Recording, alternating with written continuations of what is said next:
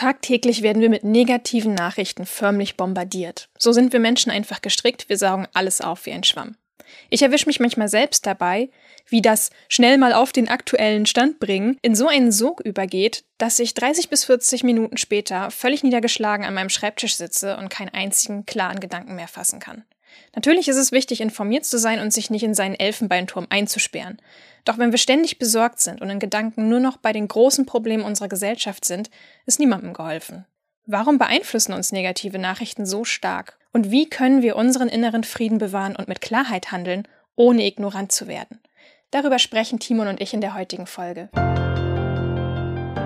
Hi und herzlich willkommen beim Still und Stark Podcast. Ich bin Melina.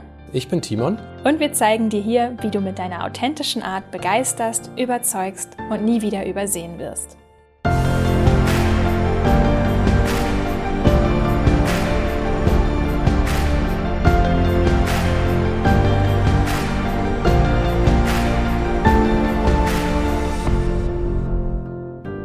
Wir machen eine kurze Werbepause und möchten dir unseren täglichen Vitaminkick vorstellen. Das ist AG1 von Athletic Greens. Wir sind gerade mitten im Frühjahrsputz und dieses Jahr achten wir auch besonders darauf, an unser Innen zu denken. Ich habe jetzt bei der Sonne auch wieder viel mehr Lust, mich zu bewegen, neue Rezepte auszuprobieren, mich um eine ausgewogene Ernährung zu bemühen. Und als Ergänzung und zum Vermeiden von Nährstofflücken hilft mir da schon länger AG1 sehr gut, denn die Tagesportion besteht aus 75 Vitaminen und Mineralstoffen aus vollwertigen Lebensmitteln. Die Zubereitung finde ich persönlich total einfach, sie lässt sich super in meinen Ablauf integrieren. Timon und ich nehmen AG1 zum Beispiel morgens auf nüchternen Magen, damit der Stoffwechsel alle Zutaten sofort aufnehmen kann und zur Verfügung hat. Das AG1-Pulver ist vegan, es schmeckt sehr frisch und fruchtig und trotzdem enthält es dabei nur ein Gramm Zucker. Mich überzeugt an der Wirkung in erster Linie, dass ich mich geistig fitter fühle und ein bisschen klarer im Kopf, wenn ich mit dem Tag loslege. Und das ist für mich vor allem deshalb wichtig, weil ich nicht wirklich ein Morgenmensch bin und wirklich nur sehr langsam in die Gänge komme.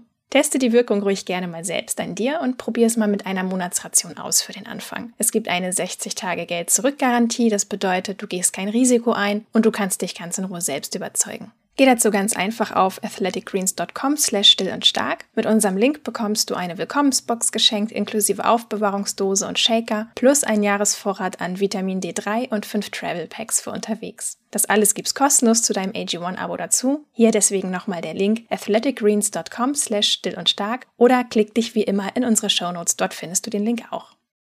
So Timon, ich werde dir heute ein bisschen was vorlesen. ja, erzähl mal. Ich lese dir den Anfang von einem sehr guten Buch vor, das ich gerade neu bekommen habe und das ist von der Autorin Ronja von Wurmp Seibel, wie wir die Welt sehen, was negative Nachrichten mit unserem Denken machen und wie wir uns davon befreien. Und die Einleitung finde ich schon ziemlich fesselnd, muss ich sagen. Ich weiß nicht mehr, wie der Moment aussah, in dem ich aufhörte, Nachrichten zu lesen. Ich weiß nur noch, dass er plötzlich kam, dass er aus einer bewussten Entscheidung heraus entstanden war und dass seit diesem Moment die Welt um mich herum begann, besser zu werden. Ich bin Journalistin, ich liebe Geschichten und ich liebe Zeitungen. Ich liebe es, beim Lesen von einem Artikel zum anderen zu springen, nicht wissend, wo ich mit dem nächsten Text landen werde. Ich liebe es, in eine Geschichte einzutauchen, in ihr herumzuspazieren, mich umzusehen, alles aus einem anderen Blickwinkel zu entdecken, so lange, bis ich irgendwann wieder an Land gehen und zurück in die Gegenwart kommen will jedes Mal verwandelt auf eine mir unerklärliche, nahezu magische Weise, als würde ich die Welt und meinen Platz darin mit neuen Augen sehen. Trotzdem habe ich seit Jahren keine Zeitung mehr gelesen. Ich schaue keine Nachrichten, keine Talkshows, keinen Brennpunkt. Ich habe keine News-App auf meinem Handy und wenn ich beim Autofahren Radio höre und Nachrichten beginne, schalte ich noch vor der ersten Meldung weg. Hin und wieder komme ich nicht drum herum, für meine Arbeit Nachrichten zu lesen. Ansonsten meide ich es, wann immer es geht.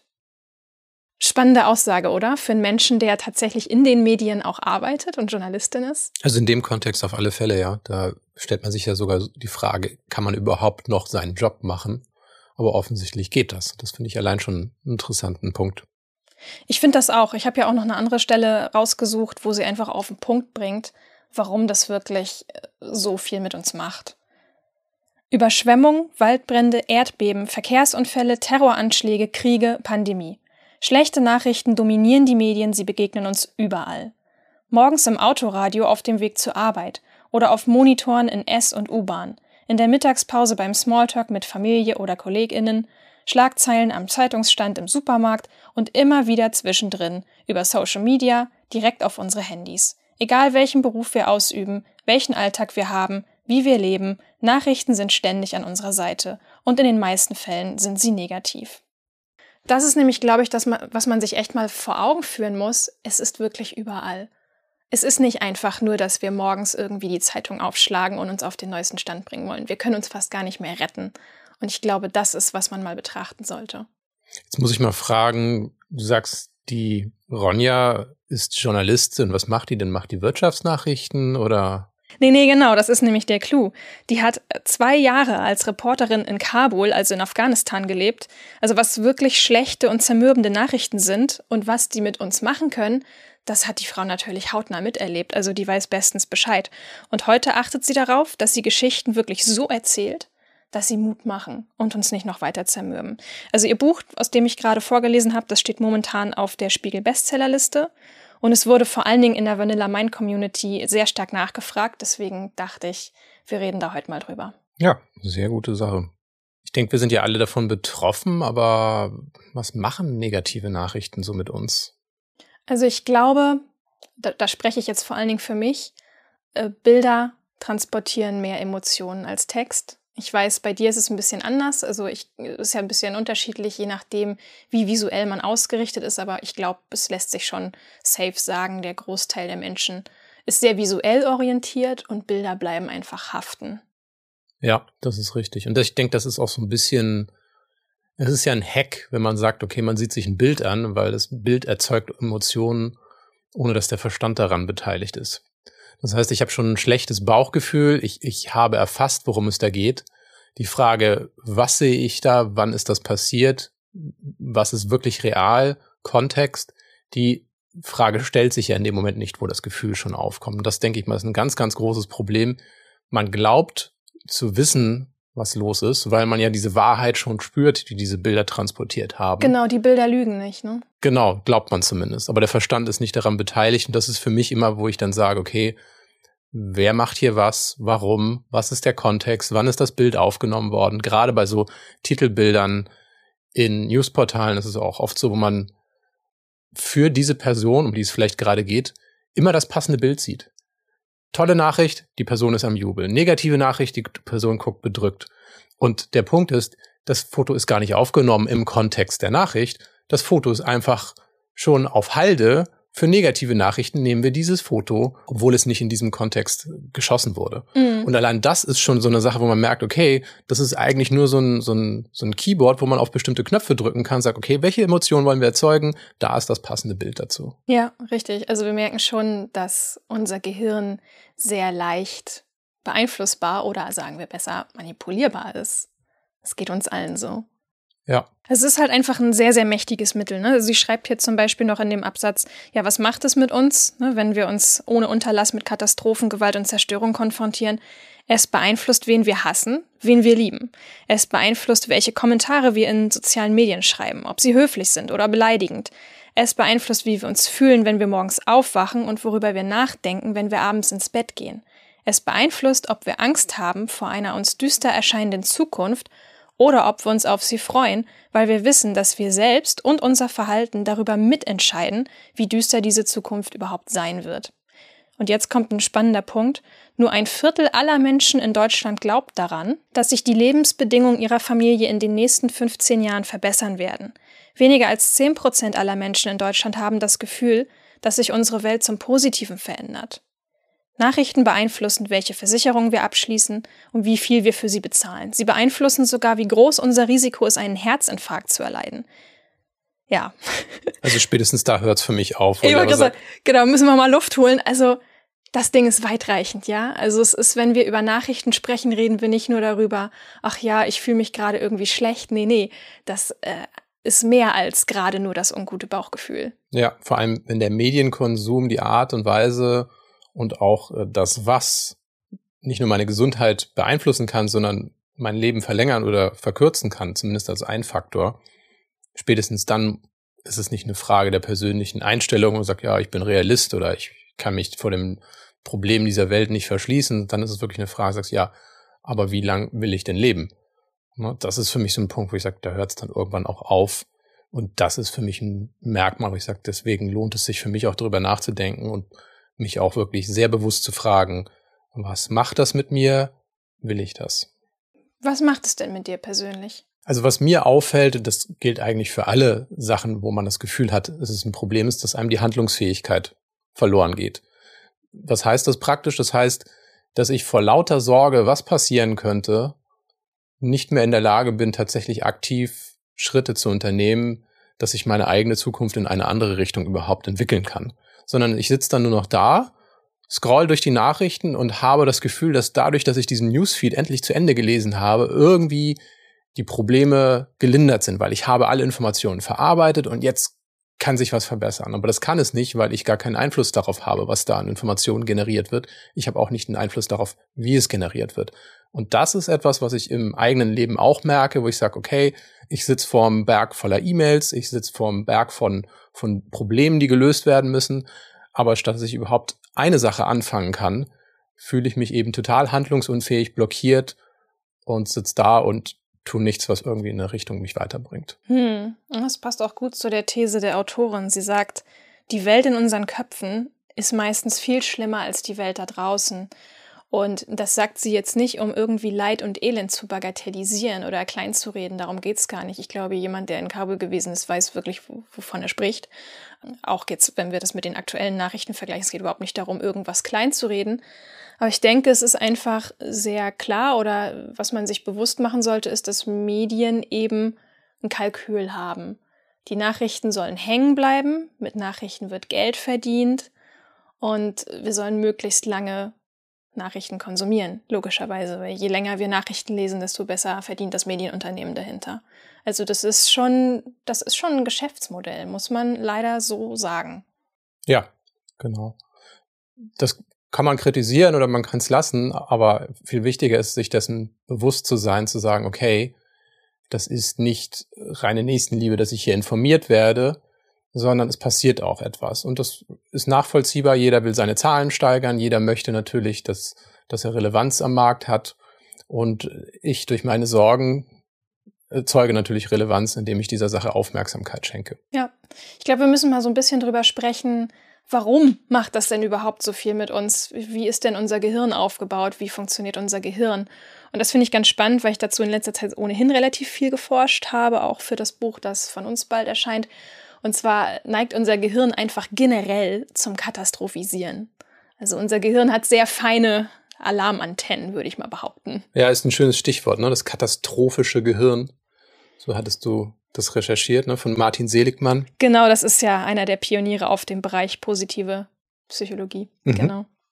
Ja, der, er nennt es so, weil man einfach mittlerweile herausgefunden hat, dass das Gehirn einfach so diese Tendenz hat, sich zielgerichtet auf alles zu stürzen, was nicht perfekt ist, was nicht schön ist, was nicht ordentlich ist, was eine Gefahr darstellen könnte. Ne? Das ist eigentlich ein guter Mechanismus, weil es uns vor Gefahren schützen will. Wir sollen frühzeitig auf mögliche Gefahren reagieren können. Dementsprechend hat das Gehirn ein tolles Frühwarnsystem. Nur, wir müssen auch damit umgehen können und wir leben in einer Welt, in der die Alarmstufe mehrmals täglich rot leuchtet. Ja. Was ich auch merke, ist, letzten Endes unser Gehirn stürzt sich auf Trivialitäten.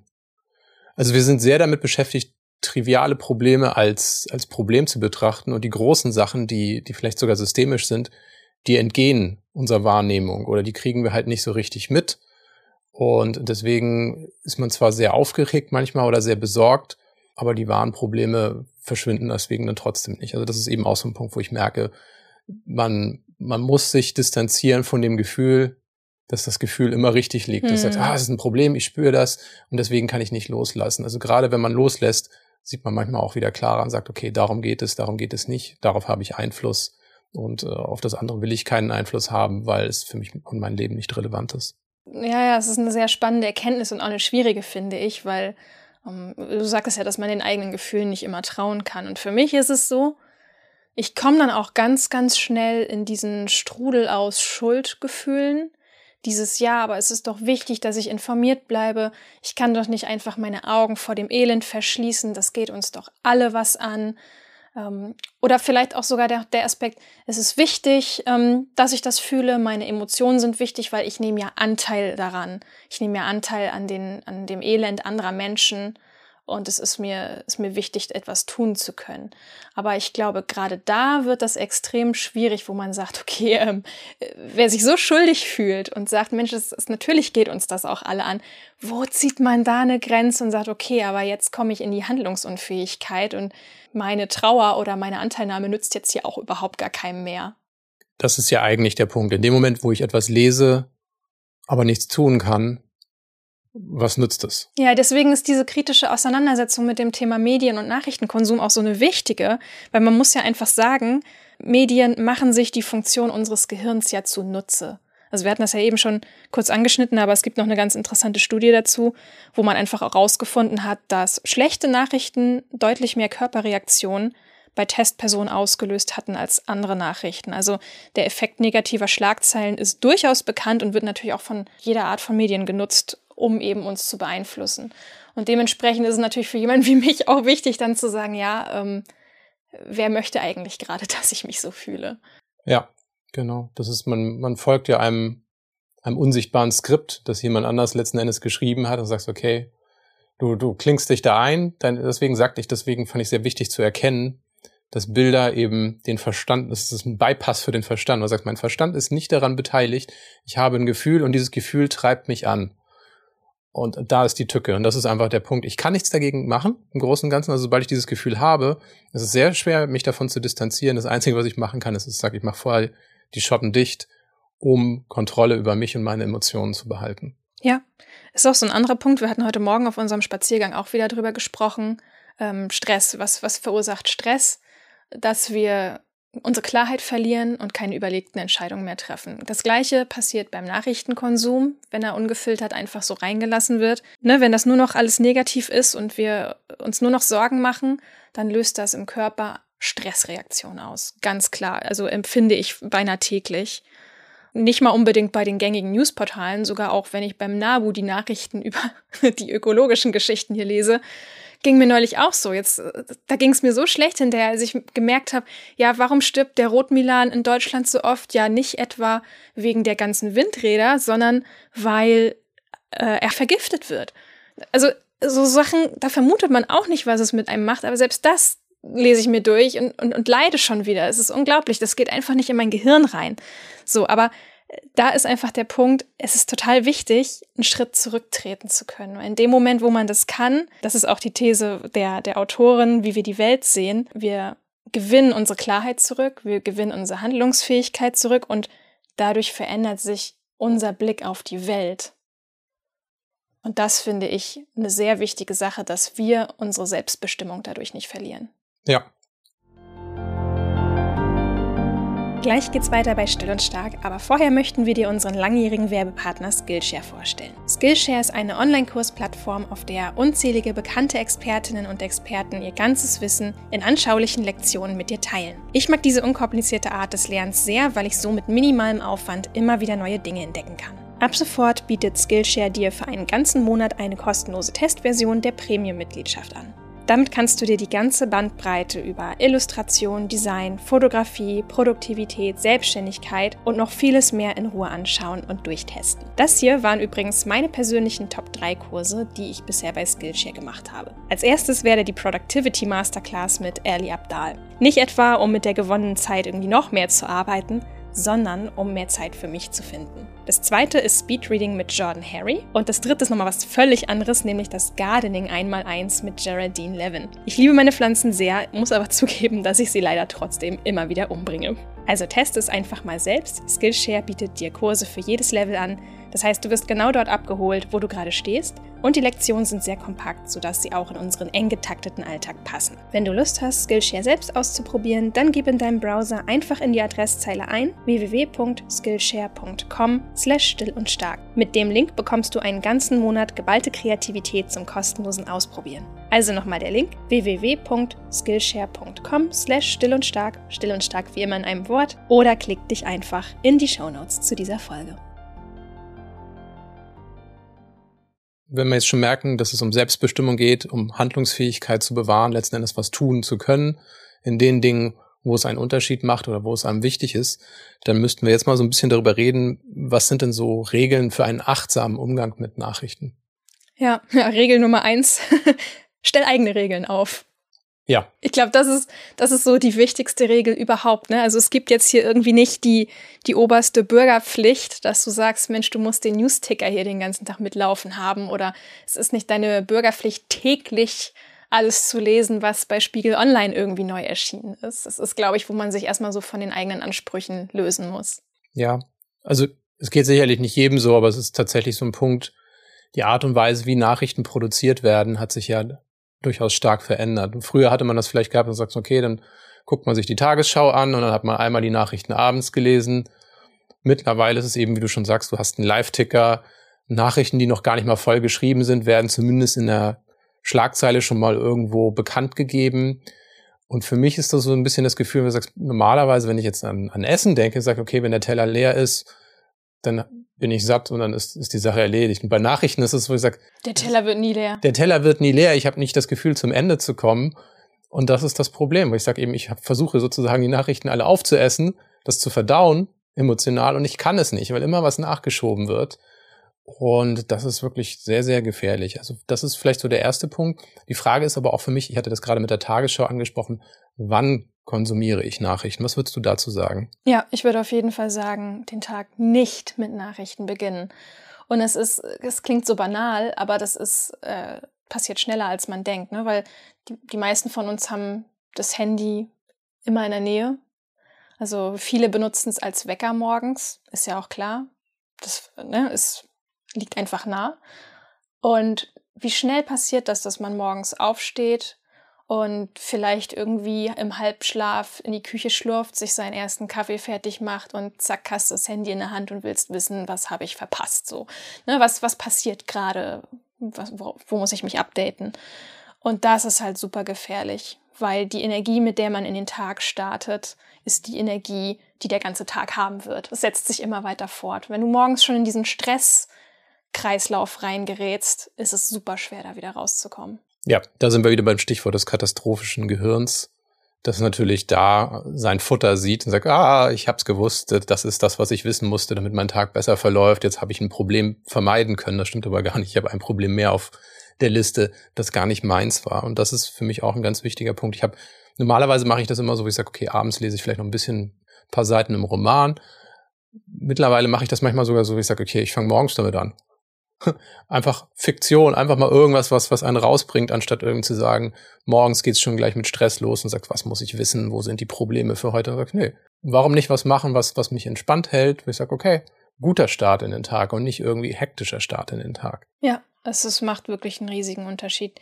Dann müssen wir auch noch mal als nächsten Punkt darüber reden, in welcher Form konsumiere ich denn Nachrichten. Das ist auch Punkt zwei, dass man darüber anfängt, wieder frei zu entscheiden, welche Art der Medien da auch am besten für einen selber funktioniert. Ja, ich finde, ein ganz wichtiger Satz dazu ist, es ist nicht unsere erste Bürgerpflicht, über das Tagesgeschehen ja. informiert zu sein.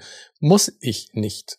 Also ich möchte informiert sein im, in den großen Erzählbögen, wo ich sage, okay, ich habe ungefähr mitgekriegt, was passiert, aber ich muss nicht alles in, in, in voller Intensität erleben, weil das ist nicht meine Pflicht. Ja, genau, da vielleicht auch noch ein ganz wichtiger Merksatz. Es gibt wirklich einen Unterschied zwischen informiert sein und überinformiert sein. Es gibt diesen Unterschied. Dazwischen ist ein Raum und den kann ich selber bestimmen, was ich da reinlassen will. Ja. Also für mich ist das so, um so ein Wortbild zu gebrauchen, für mich ist das irgendwie so in, in der Latrine der schlechten Nachrichten zu baden. Ich habe eine visuelle Vorstellung, auf damit. Ja, aber das ist genau das, was man macht mit sich. Ne? Man, man behandelt sich schlecht in dem Moment, wo man sagt, ich stürze mich da jetzt rein. Alle schlechten Nachrichten des Tages oh. gleich am Anfang, ne? also physisch frisch geduscht, mental aber einfach mal wirklich die komplette Latrine der Welt über sich mm. auskippen.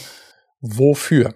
Ja. Und das ist einfach, wo, wo ich merke, naja, wenn ich, wenn ich mir ständig solche Nachrichten reinziehe, am besten noch 30 Varianten des gleichen Artikels. Das passiert ja auch schnell. Du liest eine Schlagzeile und die triggert dich so stark, dass du dann versuchst, noch auf x anderen Seiten äh, mehr Informationen zu diesem Thema zu sammeln und zack, bist du drin in diesem Sog. Genau. Und das ist einfach, das erhöht die Wahrscheinlichkeit enorm, dass wir emotional stecken bleiben und handlungsunfähig werden. Und wann? Gleich früh am Morgen, wo ich eigentlich versuche, den Tag zu beginnen. Ich sage, ich habe geschlafen, mein Verstand hatte Ruhe gehabt. Eigentlich müsste ich jetzt in der Lage sein, was zu tun. Aber damit habe ich schon gleich wieder alles blockiert, was ich irgendwie schaffen kann. Und auch das Gefühl, etwas Positives zu erreichen, nehme ich mir vielleicht für den Tag schon und sage, nee, oh, heute wieder so viele Probleme, das, das ist ein schlechter Tag, schon bevor ja. der Tag angefangen hat. Und das Ding ist einfach, also das hat überhaupt nichts mit Schwäche oder so zu tun. Dieses, oh, wieso schaffe ich das nicht, mich da besser abzugrenzen? Oh, warum, warum habe ich jetzt schon wieder 30 Minuten da drin verballert? Ey, das hat überhaupt nichts mit der Person zu tun. Es ist nicht unsere Schuld, dass wir dann da drin landen, weil diese Portale sind so aufgebaut. Ich sag nur Stichwort Endlos-Scroller. Ich begebe mich auf eine Seite und da lädt schon, wenn ich am Fuß des Artikels angekommen bin, der nächste neu. Also das ist, wo man sich selber auch keine Vorwürfe machen sollte, das passiert einfach. Und deswegen müssen wir vielleicht mal drüber sprechen, wie kann man denn Nachrichten besser zu sich nehmen. Also es geht ja nicht unbedingt darum zu sagen, nie wieder und ich gehe zurück ins Einsiedlertum, sondern was kannst du machen, um informiert zu sein, aber nicht ständig in diesen Sog zu verfallen. Ja. Was mir gerade noch dazu einfiel, es gibt ja auch diese Möglichkeit zu sagen, also manche Seiten machen das ja und sagst, okay, diese Seite wurde aktualisiert, willst du neu laden, damit du das Neueste lesen kannst.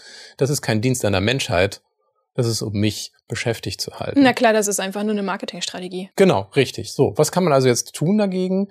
Was ich gemerkt habe, was für mich gut funktioniert, ist Medien zu nutzen, die, die eine endliche Spanne haben. Das mag ein Radiobeitrag sein, das mag ein, Podcast sein. Ja, gerade weil ne, unsere Zielgruppe ist ja jetzt auch gerade hier am Zuhören. Also Podcast ist sicherlich ein Tipp, wo man sagt, Mensch, das ist eh mein Medium. Genau. Hinzu kommt, was mir wichtig ist, dass das nicht immer so alle fünf Minuten kurze Newsbeiträge äh, im, im, im Stundentakt gibt's was Neues ist. Im Staccato, ne? Immer rein damit. Genau, richtig. Das hilft mir nämlich auch nicht. Das ist das gleiche Muster. Also ich suche mir eigentlich Sachen, wo ich sage, okay, das gibt's vielleicht äh, einmal am Tag was oder vielleicht nur alle paar Tage ein bestimmtes Thema, was ist mal so, so eben der große Erzählbogen ist, wo ich sage, okay, damit kann ich mich mal auseinandersetzen.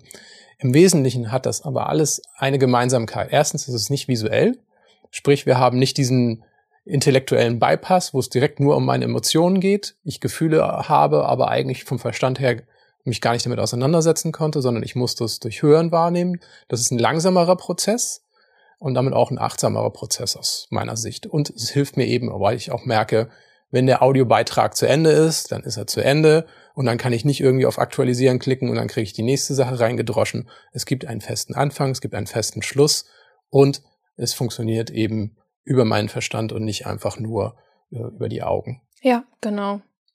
So ähnlich funktioniert das auch, wenn du die gute alte Tageszeitung hast.